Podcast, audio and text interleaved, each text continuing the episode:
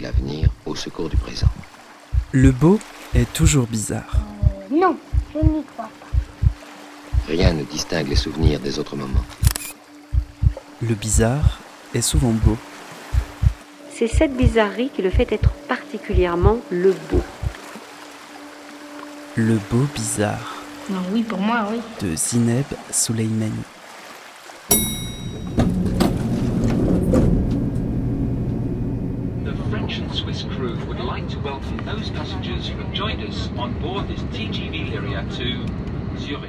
Bonjour à toutes, bonjour à tous. Bienvenue dans le beau bizarre, un espace sonore libre et hybride, un espace où on en aime souvent prendre le train.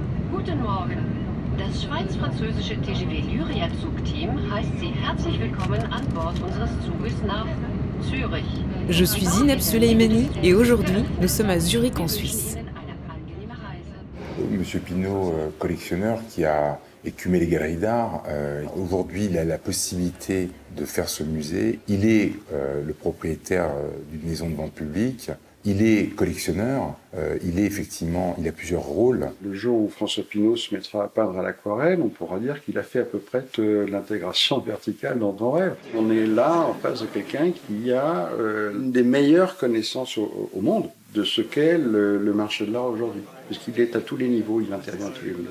C'est toute la particularité du monde de l'art. Dans le champ de l'art, on peut être euh, au four, au moulin, euh, on peut euh, avoir une maison de vente, acheter à travers cette maison de vente, vendre à travers cette maison de vente. C'est le seul domaine où il n'y ait pas d'autorité de régulation. Un extrait du documentaire Le musée et le milliardaire anticonformiste d'Olivier Lemaire qui revient sur le chantier de rénovation de la Bourse du commerce à Paris, qui s'achève pour abriter la collection personnelle du milliardaire français François Pinault. Un extrait qui introduit les thèmes que l'on va aborder dans cet épisode avec mon invité du jour, l'artiste marocain Younes Ratban, un des artistes invités du Zurich Theater Spectacle, le festival du spectacle vivant à Zurich. Français, ça va? Dans une ambiance de fin d'été, sur une presqu'île qui embrasse le lac de Zurich, plusieurs boîtes noires en bois sont sorties de terre quelques jours avant le coup d'envoi du festival. Cette est fréquentée par un public très varié, assisté à des spectacles bien sûr, mais aussi pour bronzer, faire du puddle, partager un barbecue ou regarder les enfants construire des châteaux de Lego. C'est dans cette ambiance très familiale et très décontractée que j'ai découvert le travail de Younes Ratban. Mais pour en parler avec lui, je l'ai retrouvé dimanche matin dans le centre de Zurich où on a essayé de trouver un endroit calme et loin des cloches des églises pour enregistrer notre discussion. Une terrasse de café n'est pas l'idéal, mais le choix était très limité. Il a pris un thé à la menthe en sachet, j'ai pris un café crème. Fois entre les pays, mais du coup entre les langues, C'est un forcément. peu à... Thank you. Jonas Advan, bonjour. Merci d'avoir accepté mon invitation dans le beau bizarre. Nous sommes ici à Zurich où vous présentez votre dernière création, Immortal Object for a Dead Artist, que l'on pourrait traduire par objet immortel pour un artiste mort. Un travail qui s'inscrit, me semble, dans une trilogie. Est-ce que vous pouvez revenir sur les autres volets avant de parler un peu de ce dernier travail? Oui, Immortal Object for a Dead Artist, c'est le dernier volet d'une trilogie composée d'un solo, d'un duo et d'un trio. Le solo il s'appelle The Second Copy 2045. Le duo il s'appelle Les Architectes. Et bon, le dernier c'est The Immortal Object for a Dead Artist. Les trois, hum, euh, les trois pièces, elles, elles, elles sont interconnectées. Dans le solo par exemple, euh, je donne un témoignage dans un film documentaire réalisé en 2045 autour de l'art contemporain au Maroc et dans la région MENA entre 2000 et 2015. Et bon, c'est comme si bon, j'ai 63 ans et je parle de mon expérience, comment je l'ai vécu de cette, euh, cette période. Et dans ce solo, je parle de mes pièces que j'ai réalisées plus tard. En fait, la pièce, je l'ai réalisée en 2015 et, et en fait, dans la pièce, je parlais de pièces que j'ai réalisées en 2018 et 2021. Et les pièces que j'ai réalisées en 2018-2021, c'est les deux volets qui vont arriver. Donc c'est dans le solo, j'annonce les prochaines pièces et je montre des extraits. Parce que voilà, dans ce témoignage, euh, dans ce film documentaire, la réalisatrice me demande de me montrer des, des réalisations artistiques pour un peu alimenter le film documentaire avec des images. Et moi, dans ce film documentaire, je propose trois extraits. Un extrait du solo, un extrait du- duo et un extrait du trio, mais en solo. Et plus tard, en 2018, je réalise Les Architectes. Les Architectes, ça parle d'un artiste qui s'appelle Younes. C'est avec un autre, euh, un autre euh, artiste associé, c'est Younes Abouloukoul. Et lui, il s'appelle Younes, moi j'appelle Younes. Et du coup, on joue sur cette confusion. On a créé un personnage qui s'appelle Younes, qui est un artiste un peu, un superstar du monde de l'art visuel. Un artiste euh, problématique qui a évolué dans le territoire maghrébin et qui était très provocant. Après, il part ailleurs, à New York, là où il s'installe il commence à vraiment être une valeur sûre du marché de l'art sur place. Il y a la crise économique de 2008 et du coup sa valeur elle tombe, elle chute. Et la pièce c'est autour d'une réunion entre l'artiste et les, collectionneurs pour trouver la meilleure façon de maintenir la valeur de ses œuvres. Et tout le monde est d'accord que seule la mort de l'artiste d'une manière assez spécifique qui donne cette, euh, cette possibilité pour maintenir la valeur. Et euh, le dernier volet, c'est The Golden Museum of Crisis for Contemporary Arts. Et ça parle d'un artiste qui se retrouve euh, dans un contexte conflictuel de guerre. Et le seul espace là où on peut se protéger, c'est le musée d'art contemporain à cause de la valeur des œuvres.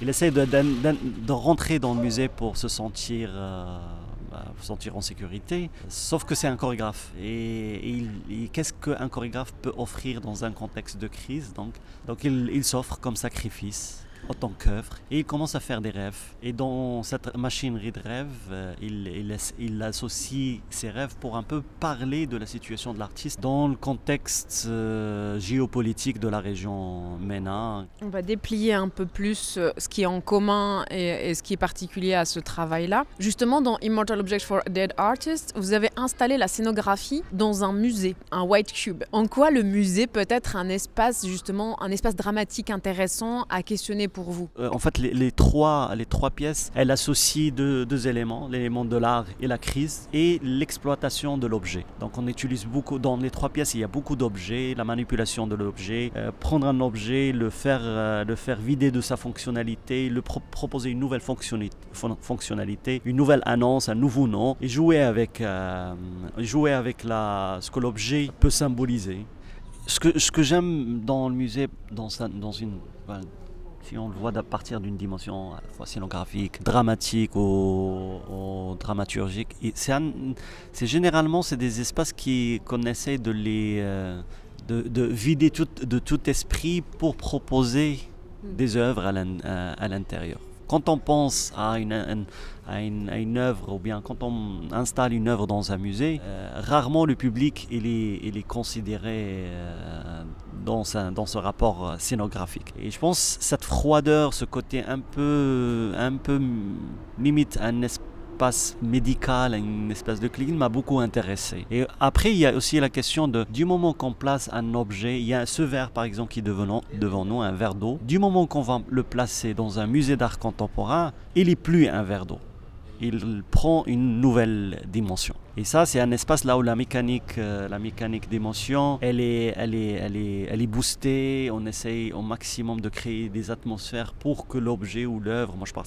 surtout des, musées d'art contemporain, ce que je connais le plus, on essaye toujours de, de créer cette confusion là où l'objet sort de sa fonctionnalité et prend une, un, nouveau élément. Et ça, c'est pour moi, c'était super intéressant de le faire avec des corps aussi. Prendre des corps de, des interprètes, les placer dans un musée et faire le même jeu de, de, de valeurs et de, et de dévalorisation aussi par moment. Donc, euh, donc voilà, c'est ce qui m'a intéressé le plus. Dans la pièce, on a des moments là où vraiment, il y a ce moment des oreillers, là, l'oreiller et l'artiste, il devient une espèce de rêve perdu qui marche. Et, et du coup, un rêve perdu qui marche dans un musée, euh, qu'est-ce que c'est, qu'est-ce que ça peut être. Vous pouvez euh, peut-être décrire d'ailleurs l'espace avec les objets que vous avez posés là. Hein. Il, y a, il y a plusieurs pièces, un peu des fausses, des fausses œuvres qu'on a, qu'on a placées. Il y a beaucoup de, il y a beaucoup, la plupart ils sont avec une teinture dorée. Donc euh, l'or, il, il, était, il était quelque chose d'important il y a une espèce de ce qu'on appelle une espèce de sunrise, un soleil, euh, euh, coucher de soleil, une, espèce de folie en doré qui bouge par moments. Il y a un cadre avec un flingue, il y a deux crocodiles dorés aussi, et il y a des, euh, des lingots d'or qui composent une espèce de pyramide. Et il y a un drapeau, un négatif du drapeau européen en jaune comment j'ai commencé à, travailler sur ces pièces D'abord, le truc qui m'a beaucoup intéressé, c'est l'histoire du musée de Bagdad. En 2003, quand il était attaqué par la coalition, toutes les, institutions sensibles du pays, ils étaient, ils étaient bombardés. Mais le musée, il n'était pas bombardé. Et plus tard, on va tous voir ces images de soldats américains qui sortent avec des lingots d'or, euh, des réserves du musée, des œuvres, euh, des œuvres qui seront qui seront volées par certaines euh, certains soldats, la plupart américains. Donc cette image m'a beaucoup intéressé, le fait d'attaquer une ville et de, de, de, ne pas toucher le musée. D'ailleurs, ils ont bombardé le musée de l'enfant, mais pas le musée de Bagdad, parce qu'il y a cette, ok, il y a, des, il y a une valeur. Le flingue, il arrive par exemple du Kalachnikov de Saddam en or. Il avait une collection d'armes en, en, or, par exemple. Le Sunrise, ça prend plutôt euh, le, texte de la chanson arabe qui, avec laquelle on commence euh, la pièce. Elle s'appelle Shamsul Ashi, qui est un, texte de l'époque arabo-andalo, un très très beau texte sur le coucher de soleil, mais avec, euh, avec, euh, avec des passages un peu inconfortables. Là on, là, on parle du racisme, là, on parle de, de domination de la pensée occidentale, euh, de cette époque. Hein. je parle du XIIe siècle. Donc, tous ces éléments ça rejoint un peu ce qu'on est en train de vivre en tant qu'artiste très référencé par l'identitaire, euh, du fait qu'on vient du Maghreb. Il y a toujours une espèce de nous sommes le sujet mais pas notre travail. Et il y a toujours une expectation, bien sûr, une, attente d'un travail qui reprend certaines valeurs sûres de, du logique, de l'orientalisme, euh, de l'exotisme, des choses de ce genre. Du coup, du coup j'essaie un peu de faire euh, d'une manière un peu drôle de placer tous ces éléments. il y a encore l'or et on est à Zurich aussi, donc ça prend beaucoup plus de sens parce que c'est ici qu'on produit ces, ces, lingots. Il y a aussi cette notion du du monde du finance, qui, ne reconnaît rien dans ces questions identitaires et qui est très manipulateur du monde de l'art. Les musées sont dépendants de lui. J'ai pas dit ça au départ, mais je suis aussi artiste visuel, du coup je suis très bien sur les logiques du marché de l'art. Je vois un peu parfois comment, comment la valeur elle se construit sur des principes totalement absurdes. Tous ces éléments, on va dire, euh, ils étaient, ils étaient très intéressants et très influençants pour moi. Et je me dis, il, y a moyen de créer, à travers une écriture très fragmentée, une espèce d'opinion, même pas opinion, une espèce de mise à disponibilité pour glisser cet avis qui est le mien autour de toutes ces questions. Et surtout sur euh, le placer dans un rapport futuristique, c'est important. Je pense que du moment que je parle d'un futur un peu euh, compliqué avec des conflits, des guerres partout, et que je dis à cause de l'actuelle l'actuelle crise économique et, euh, le problème euh, du, changement climatique, je pense que les gens, ils, ils, sont disponibles parce que c'est quelque chose de très possible dans leur, euh, dans leur imaginaire aujourd'hui. Et à ce moment-là, placer un confort dans un espace artistique, muséal et, et, le donner une, espèce de, de holy space, un, un, temple limite religieux, je, pense drôle pour les gens, mais c'est en même temps, ils, pensent que c'est très possible en fait finalement, parce que c'est important cette valeur, on va pas attaquer ces musées, donc oui, c'est possible qu'on va se réfugier dans des endroits comme ça. Avant c'était les églises, avant c'était les, mosquées, euh, peut-être s'il y a ce, ce, cas, ça sera les musées, tu vois.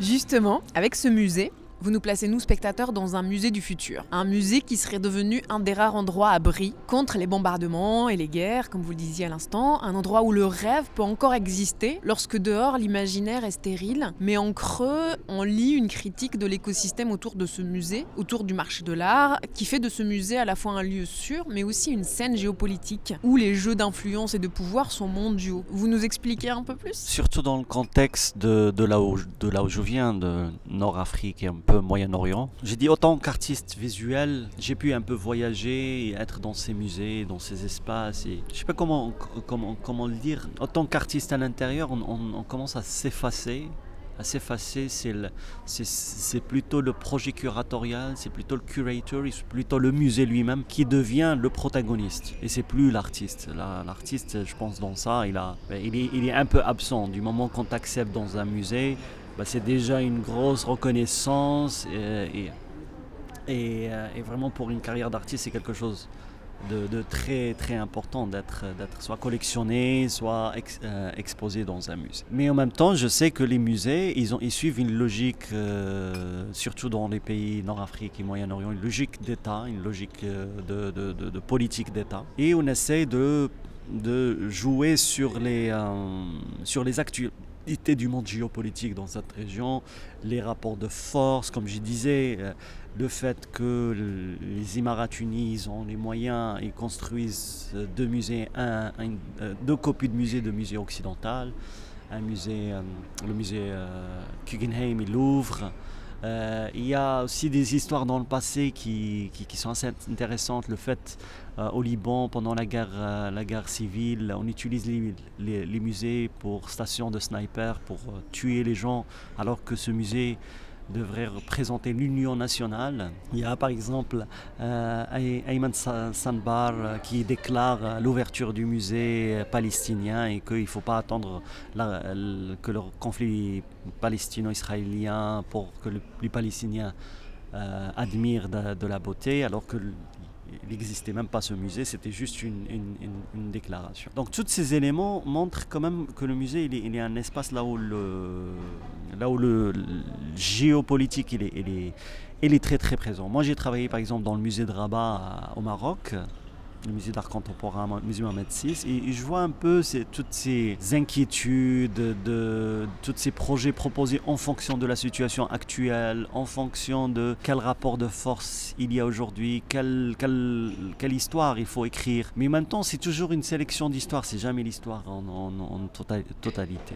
Donc euh, tout cela m'a interpellé. J'ai dit, en fait, finalement, cet espace, euh, il est moins sain de ce qu'il est. Il essaie de, rester un peu très neutre. Mais en même temps, quand on voit les musées internationaux, le British Museum, là où l'État commence à demander des œuvres pour euh, rentrer dans leur contexte, euh, dans leur terre, terre, natale, bah, tu as une attitude muséale assez, assez agressive euh, de la part de ces musées qui ne veulent pas rendre des tombes euh, pharaoniques qui veulent pas qu'ils étaient qu'ils étaient volés pendant la colonisation l'histoire des le retour des œuvres des musées français en Afrique. Donc euh, voilà ça devient une dimension géopolitique très euh, très intéressante. On a on a une révélation pour moi ce qui était intéressant dans cette affaire une révélation d'une pensée qui est encore là. Le colonialisme il est encore là dans les musées. Il est encore très très présent. Mais il est tellement il est tellement bien euh, bien entretenu, avec des projets curatoriales, avec des, intelligences, on va dire, que on, évite cette connotation colonialisme. Et au fond, voilà. Donc ces espaces, on a, on a tous les éléments qui commencent un peu à être présents. On a aussi une reconnaissance. on reconnaît, on reconnaît des erreurs dans ces musées. On reconnaît, on reconnaît des situations. parfois, on parle de l'immigration. On parle de d'une guerre, euh, euh, on parle d'un génocide euh, à un moment. Donc, du coup, à l'intérieur de cet espace, il y a, il y a l'absence de, il y a une absence de, de, soi. Du coup, on, ouais, on regrette. Donc, on va faire une exposition sur ce regret. Donc, toutes, toutes ces tous ces éléments rendaient cet espace pour moi très très intéressant et à la fois problématique mais en même temps il y, a un côté morbide dedans mais très beau en même temps et très, je sais pas comment l'expliquer mais ça m'intéresse énormément. Je pense que sincèrement François Pinault est passionné par ce qu'il fait, hein. il aime l'art mais on ne peut pas nier que l'art c'est quand même euh, ce qui vous ouvre toutes les portes, c'est ce qui permet de faire parler de vous constamment. On ne parle pas d'une entreprise du CAC 40 euh, constamment, sauf dans les pages saumon du Figaro, euh, alors qu'on parle constamment de François Pinault, de ses derniers achats, de ses dernières expositions à Venise, bientôt à Paris.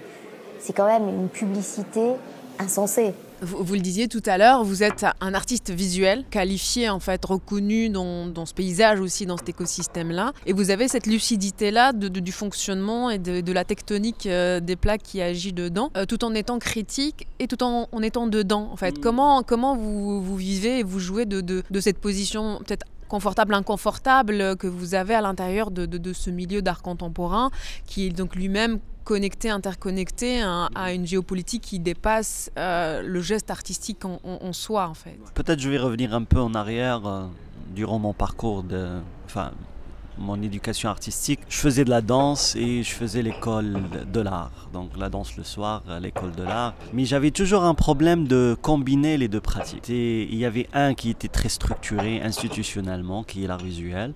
Et la danse qui était, qui était un espace un peu, un peu abandonné, un peu là où on était des, vrais sauvages dedans. C'est vraiment, c'était super intéressant, très frais.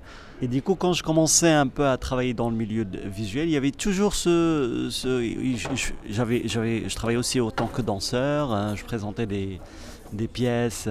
Il y avait toujours cette non-reconnaissance. Tu es un danseur, mais tu n'es pas un artiste visuel. Et dans le monde de la danse, tu es un artiste visuel et tu n'es pas un danseur ou chorégraphe. Et euh, j'ai jamais vraiment réussi à combiner les deux, jusqu'au point là où je commence vraiment à, saisir un peu euh, toutes ces stratégies, stratégies que, que vous avez évoquées. C'est là où je me dis, en fait, il y a vraiment le seul, le seule façon pour clarifier ces rapports et être à la fois critique, lucide, tout en restant dedans, c'est de combiner les deux pratiques que j'ai, à la fois la danse contemporaine et l'art visuel. Et, c'est venu de lui-même. euh, moi, par exemple, le, solo, quand j'ai commencé, j'ai- je voyais, j'ai assisté à une, falsification de l'histoire dans des, euh, à une 2014 au Maroc. Il y a vraiment la scène artistique euh, qui, que tout le monde il veut y être dedans, tout le monde il, se considère acteur dedans, toutes les fondations. Et du coup, l'écriture euh, des, bouquins de l'histoire de l'art au Maroc, c'est comme si elle, commen- elle commençait 4 ans plus tard, en 2010. C'est là où ces, protagonistes commencent à, travailler dedans, alors que ça date de 2000, mais quatre- des, années 80, 90. Du coup, voilà, moi j'ai trouvé ça assez, euh, dérangeant de, de placer l'histoire à partir de, à partir de 2010. C'est pour, pour ça que j'ai, fait ce, solo en premier temps, pour parler de, 2000, de l'art contemporain au Maroc entre 2000 et 2015 pour une tentative de réparation de ça. Et c'était c'était aussi une format qui là on peut accepter cette critique. Même les, ces protagonistes qui sont venus voir le solo, ils n'étaient pas heurtés, mais ils, ils, étaient touchés dans leur euh, réflexion parce qu'ils savent que je suis dedans. Euh, ils savent que je, je travaille dans ce, dans ce milieu avec eux. Mais euh, c'était possible à ce moment-là de, de, de discuter, de commencer un peu à échanger à partir de la performance. Il y a une autre logique aussi que j'ai fait, et ça c'est ma façon de faire, c'est je fais des pièces ou des performances comme si c'est un atelier visuel. En fait, tout, ce, a, ce, que, tu as vu hier, plus tard, ça va, de, ça va être élaboré comme des pièces indépendantes, visuelles indépendantes. Et en fait, les gens, au lieu de venir dans un vernissage, lire le texte pour comprendre l'expo, euh, ils voient le spectacle. Et plus tard, quand l'expo elle, elle est, elle est- prête, ils viennent voir l'exposition parce qu'ils ont déjà en mémoire le sujet dans, dans, le spectacle. Du coup, c'est aussi une logique aussi donc de, de suivi. Donc moi aussi, je, je pratique des stratagèmes face à, à ça parce que bon, de toute façon, ce qui est en face de moi, il est très, elle est très brutale aussi, il faut dire. Le, milieu de l'art, il est, il est très très compliqué. Je suis arrivé à cette logique, pas d'une manière très voulue, mais c'est juste, j'étais juste touché dans des endroits, là où je dis, là il faut avoir une, une- nouvelle efficacité, au sens, quelle efficacité on peut avoir pour en parler, pour critiquer? Parce que du moment aussi, par exemple, euh, je prenais le sujet d'hier et, je commence un peu à, à critiquer le, musée et à, écrire des, des statuts Facebook et des textes. Bah, ces musées, ils vont faire un truc très simple, ils vont juste me blacklister ou bien c'est et ça y est, c'est fini. Mais le fait de l'amener dans, dans l'art vivant, dans, dans le milieu des spectacles, ça a créé une légitimité à un moment donné. Et, je crois que je suis le plus légitime à en parler. Voilà comment, comment, comment ça, ça s'est arrivé. C'était vraiment une façon de créer un débat autour de ces spectacles pour redéfinir nos rapports, on va dire. Justement, vous le disiez à l'instant, votre parcours d'artiste est assez singulier. De danseur puis chorégraphe, vous êtes ensuite tourné vers les arts visuels. Pourquoi le besoin du coup de manipuler comme ça plusieurs outils, plusieurs médiums? Le corps ne suffisait plus, là vous le disiez. Enfin, en tout cas, vous étiez légitime dans un milieu et pas dans un autre. Vous avez besoin du coup de questionner aussi la symbolique et, les fonctions des, objets, vous le disiez aussi plus, plus tôt. Est-ce qu'on peut revenir aussi sur l'introduction des objets en fait, fin de, dans votre travail et, pourquoi du coup euh, les déplacer pour leur donner une autre, euh, une autre fonctionnalité, donc un autre regard porté sur eux? L'image tout à l'heure était assez frappante de, du verre d'eau qui est aujourd'hui posé sur la table. Demain, il est, il est posé euh, dans un musée, il va avoir de la valeur et un autre sens qui pourrait s'en dégager. Et il me semble aussi que chaque médium répond pour vous à une étape de la recherche, comme autant de gestes interconnectés euh, pour faire apparaître aussi le sens général pour vous que vous voulez en dire. Un, objet généralement, il est construit pour qu'il répond dans son design pour qu'il répond au corps. Il est toujours un peu conditionné dans sa construction par rapport son utilité par rapport à la partie du corps qu'elle va, qu'elle va utiliser. Elle reprend le verre, il les rond parce que c'est beaucoup plus simple de le prendre avec la main. Et ça, c'est dans mon rapport à l'objet dans la danse. Mon rapport avec l'objet dans, dans le visuel, c'est l'objet mais sans le corps. Du coup, le, le corps, il, il essaie de le sculpter pour qu'il devienne autonome. Dans la danse, l'objet, il n'est pas autonome, il est, il est associé au corps. Euh, c'est le corps qui le, qui le, qui le donne une nouvelle, un nouveau sens. Dans l'art visuel, non. L'objet lui-même, c'est le sujet, c'est c'est l'image finale, c'est la question. Le corps, il est absent. Le corps, il est juste visiteurs. Euh. Donc ce, ce, rapport un peu, un, peu, un peu paradoxal en fait m'a beaucoup, beaucoup intéressé, m'a beaucoup mm, travaillé et je commençais un peu à jouer sur les deux rapports. Comment un objet qui peut exister dans un spectacle plus tard devient une œuvre d'art et du coup j'ai pris les deux chemins pour arriver au même objet. Et ce filtrage quand même il, il, il me, prend énormément de recherche, énormément de pensée. C'est le moment par exemple c'est comme dans un spectacle de danse, tu as un moment magique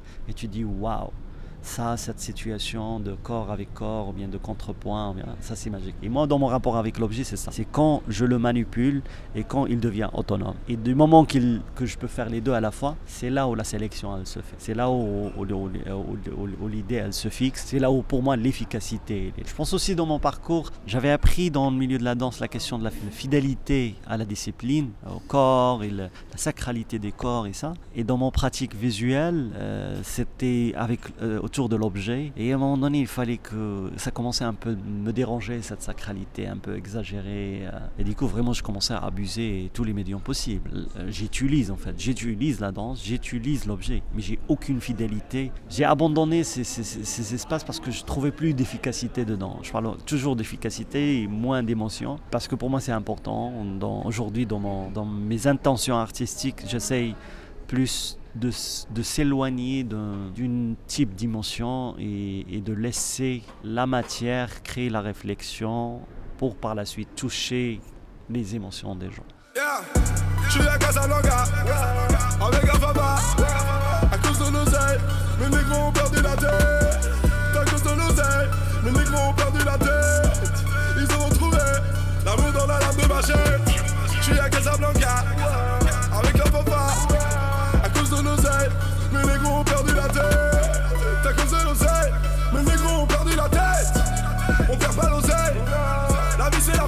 Vous avez grandi à Casablanca au Maroc avant de venir vous installer et travailler en Europe. Comment ce premier terreau inspire ou nourrit vos créations? Vous vivez, il me semble, entre le Maroc et l'Allemagne. Vous êtes dans cet aller-retour permanent, comme un besoin peut-être de retourner régulièrement dans ce terreau. Et comment il vous inspire du coup? Euh, Casablanca, c'est c'est une ville qui m'influence énormément. C'est une ville d'urgence. Enfin, tu sors, tu marches, tu vois des situations, tu vois des choses, ça te parle, tu as envie de parler. L'Allemagne ou bien plutôt Berlin, c'était une terre d'accueil qui m'a beaucoup influencé artistiquement. Je voyais énormément de productions, mais je ne voyais à aucun moment euh, mon travail euh, que à Berlin ou en Europe. Au Maroc, ce qui, ce qui est très intéressant, malgré ce qu'on pense, malgré les peu de moyens qu'il y a, malgré, c'est que je suis peut-être la politique culturelle du pays. C'est l'artiste qui maîtrise euh, un peu les choses.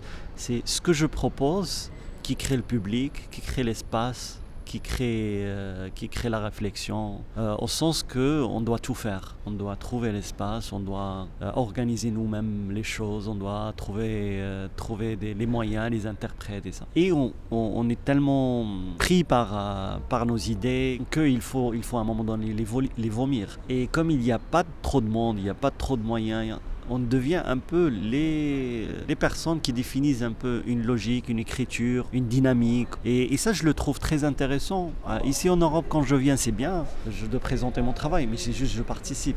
Je construis pas vraiment quelque chose pour... Euh, les choses sont déjà construites. Euh, les institutions, ils ont énormément de pouvoir. Euh, alors qu'au Maroc, il y a toujours cette négociation. Il y a une espèce de drôle de liberté limitée. Et même la limite, on ne sait pas où est-ce qu'elle est. Parfois, elle est, on croit qu'elle est très loin, elle est tellement là. Et parfois, elle est tellement là qu'elle est, en fait très loin. C'est toujours une négociation en permanence. Je donne un exemple. Une fois, avec, euh, avec Zoher, on était en train de danser dans un riad à côté d'une petite fontaine avec de l'eau. Et là, plus tard, on reçoit, bah, pas une menace, mais un, dirigeant de la ville, je ne sais pas, n'a pas apprécié cette performance, n'a pas apprécié qu'on touche cette fontaine parce que c'est sacré et on était poursuivi pour toucher au sacré. C'était absurde. Bon, à la fin, il, a arrêté euh, sa, plainte. Quelques années plus tard, dans le même lieu, il y a une danseuse avec nous et dans la pièce, on avait besoin qu'elle soit seins nue. Et on a cru vraiment, là, on va avoir énormément de problèmes. Oui, il n'y avait rien rien. Rien. C'est du coup, on ne sait pas vraiment la limite où est-ce qu'il est. Oui, il y a un jeu. Il y a un jeu qui, qui, est assez intéressant et très particulier. Bah, le Maroc, je suis, je suis né là-bas et je peux quand même, je réalise que je peux construire des, des, choses euh, autour de la dynamique de l'art. Où est-ce qu'on va? Quelle expression on peut, euh, on peut apporter? Quel genre de questionnement on peut apporter? Voilà. Alors qu'ici, voilà, il y a une attente, on participe, les choses sont déjà construites, il y a un cadre de liberté, euh, c'est très très bien. Mais quelques inconforts au Maroc, ils sont assez très productifs, on va dire. Très très productifs. Voilà, et aussi s'il y a les autres. Il y a les autres artistes que je connais, des amis à moi. Là, on est conscient de, ça, on est très très conscient, c'est nous qui devrions porter tout cela. Il ne faut pas compter sur l'institution, il faut vraiment prouver à l'institution qu'on peut faire. Et quand on prouve, c'est à ce moment-là que l'institution commence à nous suivre et essayer de soutenir, supporter par moment.